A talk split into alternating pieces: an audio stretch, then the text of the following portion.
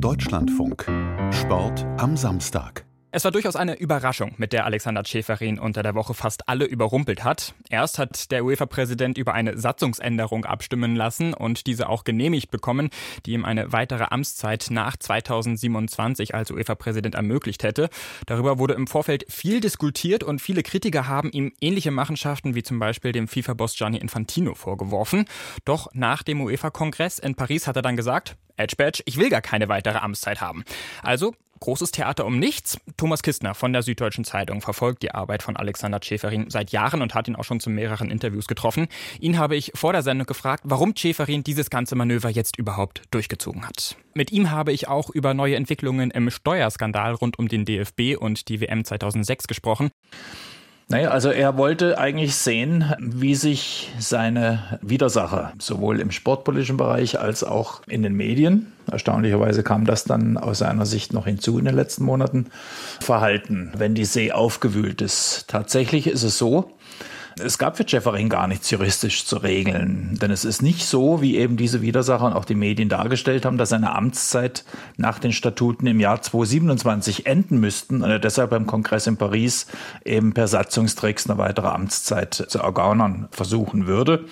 Er hätte weitermachen können bis 31, sagen internationale Regelexperten, besagten Schweizer Gutachten, sagen auch uns gegenüber deutsche Juristen auf Befragen. Also es ging also nie um Tricksereien, sondern einfach darum, eine bereits eingeführte Amtszeitbeschränkung juristisch sauber zu justieren. Und das war eine Petitesse, so wurde es auch in Paris erledigt. Was nun die Frage betrifft, warum er nicht früher erklärt hat, dass er im 27 aufhört, das liegt eben an der enormen, für diese Zeit leider sehr typische Erregtheit, insbesondere der Medien, die hier gerne auf bloße Behauptungen von Schäferins Gegnern eingegangen sind und teils sogar seitenweise beklagt haben, dass er eben die Statuten brechen und sich eine persönliche Amtszeitverlängerung schenken wolle. Also letztlich ging es um eine angebliche Amtsanmaßung, die dann mit anderen Fallbeispielen aus dem Weltsport äh, auch gleich verglichen wurden, öffentlich mit FIFA-Boss Gianni Infantino und dem Chef des Internationalen Olympischen Komitees Thomas Bach. Das ist jetzt quasi also der ausgestreckte Mittelfinger diesen Menschen gegenüber, die ihn mit diesen in einen Topf geworfen haben. Nicht der ausgestreckte Mittelfinger, sondern er hat die Aufregung genutzt. Der hat ja zwei Möglichkeiten gehabt. Der hätte entweder dann sagen können, was soll das Ganze? Ich äh, trete sowieso nicht mehr an. Dann hätte sie der Sturm im Wasserglas zwangsläufig legen müssen, weil es gibt ja dann keine Vorwürfe mehr. Und die andere Möglichkeit war eben die zu beobachten, wie sich die Landschaft tatsächlich entwickelt. Und nachdem der Sturm losgebrochen war, der Sturm um eine Sache, die es gar nicht gibt, hat er eben die zweite Variante gewählt, zu sagen, okay, dann schaue ich gleich mal, wer hier besonders weit aus dem Fenster geht. Das heißt, er hat eigentlich jetzt auch diese ganze Szene genutzt, um sich als großen Good Guy jetzt im Nachhinein hinstellen zu können, unter den großen Top-Funktionären. Na, das kommt auf den Maßstab an, den man da anlegen will. Bemisst man Jefferin an Kollegen auf Augenhöhe, also Infantino und Thomas Bach, dann ist er der Good Guy. Erstens verzichtet er ja, anders als diese anderen, freiwillig auf eine ihm tatsächlich zustehende Amtszeit, während Bach das ihm ergebene IOC gerade an der olympischen Charta rumbasteln lässt, um sich eine weitere Amtszeit zu bescheren. Sonst müsste er nächstes Jahr abtreten.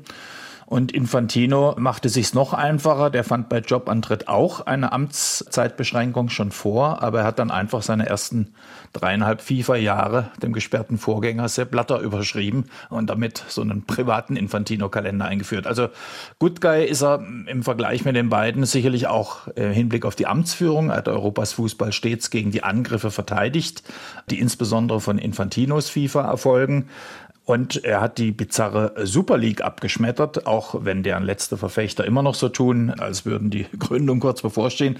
Also in diesem Bild, in diesem Good Guy-Bild, wenn man dran bleiben will, ist es so, Jeffering kann sich bis heute an der Basis gerade bei den Fans blicken lassen. Infantino und Bach können das sicherlich nicht. Jetzt hat Schäferin noch drei Jahre, bis er nicht mehr UEFA-Präsident sein wird, sein will. Was wird er in diesen kommenden drei Jahren machen? Was sind jetzt noch Projekte, die anstehen? Weil in der Politik würde man jetzt davon sprechen, es wird nur noch über die Nachfolge diskutiert und Schäferin wäre eine lame duck. Das ist richtig, aber dafür ist die Amtszeit eben noch zu lang. und der Sport so aufgewühlt. Er kann jetzt autark arbeiten, er muss keine dauerhaften Allianzen schmieden, keine Deals mit Funktionären, nur weil er die später selbst dann nochmal brauchen könnte. Und ein so unabhängiger Präsident ist gerade jetzt sehr wichtig, denn der Fußball in Europa, wo mehr als 80 Prozent der globalen Milliardeneinnahmen generiert werden, gerät gerade schwer unter Finanzdruck. Die Erlöse aus den Senderechten brechen ein. Es stehen neue Player aus der Investmentbranche bereit. Das bewegt den Fußball ja auch hierzulande. Jedes Wochenende fliegen Münzen, Tennisbälle und so weiter auf den Rasen. Und die Spiele müssen äh, unterbrochen werden wegen der Fanproteste. Es entsteht also gerade eine echte Goldgräberstimmung, Stichwort Super League oder auch Saudi League. Und solche Umbrüche sind gern auch Goldgräberzeiten für Spitzenfunktionäre. Gerade im Sport sind ja viele sehr empfänglich. Das ist glasklar belegbar und sicher ein Thema, auf das künftig wieder stärker zu achten ist. Ist ja erstaunlich genug, wie diskret gerade die WM-Vergabe an Saudi-Arabien 2034 über die Bühne gegangen ist. Wenn wir jetzt mal über 2027 hinausblicken, wer wird Schäferin dann irgendwann folgen? Weil die letzten Jahre hat er die UEFA ja doch sehr stark auf sich selbst ausgerichtet und ja quasi dominiert. Das hat jeder Präsident eigentlich gemacht und wird auch künftig jeder Präsident machen. Die Frage ist, ob das dann in ein Einparteiensystem führt oder nicht. Momentan ist äh, die Nachfolgefrage natürlich schon äh, deshalb schwer zu beurteilen, weil es turbulente drei Jahre geben wird. Aber klar ist, dass Schäferin das Zepter nicht an einen Vertreter jener Kreise übergeben will, gegen deren Angriffe auf das Geld von europäischen Clubs und Fans äh, bis dahin noch kämpfen wird. Dann schauen wir jetzt mal auf einen zweiten Verband, nämlich den Deutschen Fußballbund. Der hat ja seit Jahren Probleme mit der deutschen Steuer, hat zuletzt auch 25 Millionen Euro an Steuern zumindest für das Jahr 2006 vorläufig gezahlt, weil die Gemeinnützigkeit für dieses Jahr, wo ja die Fußballweltmeisterschaft hier in Deutschland stattgefunden hat, möglicherweise aberkannt wird.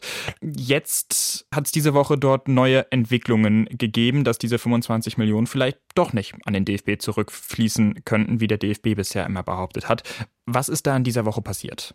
Also das Landgericht Frankfurt hat kurz vor Prozessbeginn im März eine Stellungnahme aller Beteiligten eingeholt. Zwei davon, Ex-Präsident Wolfgang Niersbach und Ex-Generalsekretär Horst R. Schmidt, haben ja eine Verfahrenseinstellung äh, mit Geldauflage beantragt. Die Staatsanwaltschaft hat zugestimmt. Das Gericht stört sich aber jetzt noch daran, dass der dritte Beschuldigte, der ehemalige Präsident Theo Zwanziger, in diese Verhandlungen nicht eingebunden wurde. Aber das ist eher ein atmosphärisches Problem ähm, bei den Behörden. Rechtsansprüche gibt es da jedenfalls nicht. Was bedeutet jetzt, dass Niersbach und Co. gesagt haben, jo, wir würden gerne dieses Verfahren einstellen? Was bedeutet das zum Beispiel dann auch für den DFB? Ja, der DFB ist der Steuerschuldner. Ihm wurde, Sie haben es erwähnt, die Gemeinnützigkeit für 2006 schon aberkannt. Er hat ähm, massive Millionenzahlungen bei den Finanzbehörden äh, geparkt. Und bisher durfte er darauf hoffen, dass sich der Prozess in Luft auflöst und er die Millionen am Ende zurückerhält, äh, sogar gut verzinst, äh, wie es intern immer hieß. Denn tatsächlich hat das Landgericht die Causa schon zweimal eingestellt, sie wurde aber von höherer Stelle immer wieder in Gang gesetzt. Wenn nun also am Ende eine Verfahrenseinstellung mit Geldauflage für die damals Verantwortlichen steht, dann dürfte der DFB diese Millionen endgültig verlieren und das wäre in seiner klammen Finanzlage besonders bitter. Ja, Sie haben es angesprochen, dem DFB, dem geht es finanziell nicht besonders gut. Was bedeuten da 25 Millionen? Es ist ja doch immerhin der größte Einzelsportverband der Welt. Man sollte ja meinen, Geld ist da jetzt zwar nicht im Überfluss vorhanden, aber 25 Millionen äh, sollte der DFB in guten Jahren noch eigentlich verschmerzen können. Wenn man das einmalig betrachten will, wäre es vielleicht so, aber der DFB hat ohnehin bereits ein strukturelles Defizit, man kann ja sagen, und schon klar erkennen, er hat sich auf Dauer ähm, massiv äh, überhoben mit äh, diesem Groschengrab ähm, namens äh, DFB Campus. Das ist eigentlich eine, eine, eine Art Wiedergänger des gigantischen äh, Bundeskanzleramts, das gerade noch in der Planung ist. Niemand weiß, wofür es gut sein soll. Äh, das ist in Zeiten erdacht und äh, erstellt worden, dann auch ähm, weit über das geplante Budget hinaus als man ähm, noch stolzer Weltmeister war. Also hier gibt es ein strukturelles Defizit. Wir haben eine Europameisterschaft, die ähm, jetzt in diesem Lande stattfinden wird. Begeisterung ist bisher null, wenn es dabei bleibt und insbesondere, wenn es bei den Mauern-Präsentationen der Nationalmannschaft bleibt, dann ist klar, dass auch die künftigen ähm, Einnahmen des DFB, Stichwort Sponsoren und so weiter, einbrechen werden. Das zeichnet sich ohnehin jetzt auch in einigen Bereichen schon ab. Also Da kann man nichts weniger gebrauchen, als dass er auch noch eine stille Reserve von 25 Millionen wegbricht. Hat der DFB noch Chancen, an dieses Geld doch wieder ranzukommen? Also, dass dieses Verfahrensende derzeit als wahrscheinlichste Lösung dasteht, also Einstellung mit Geldauflage, wird ihn vor große Probleme stellen. Denn dann könnte sich der DFB einem Verdikt der Steuergerichte wohl nur noch entziehen, indem er eine völlig neue, überzeugende Story präsentiert, warum die damaligen Millionenzahlungen doch eine korrekte Betriebsausgabe äh, gewesen sind. Und das ist eigentlich unvorstellbar, denn bis heute ist ja die Kernfrage offen, warum der DFB damals den Millionenkredit eines Unternehmers an Franz Beckenbauer aus der eigenen Organisationskasse zurückgezahlt hat. Das jetzt plötzlich noch schlüssig erklären zu wollen, dagegen wäre die die Quadratur des Kreises ein Kinderspiel. Das heißt, eigentlich könnte man davon ausgehen, dass das Geld dem DFB erstmal fehlen wird und dass er das nicht zurückbekommt. Davon gehen alle Experten aus und auch als laienhafter Steuerzahler kann man nur davon ausgehen, dass es dann so käme.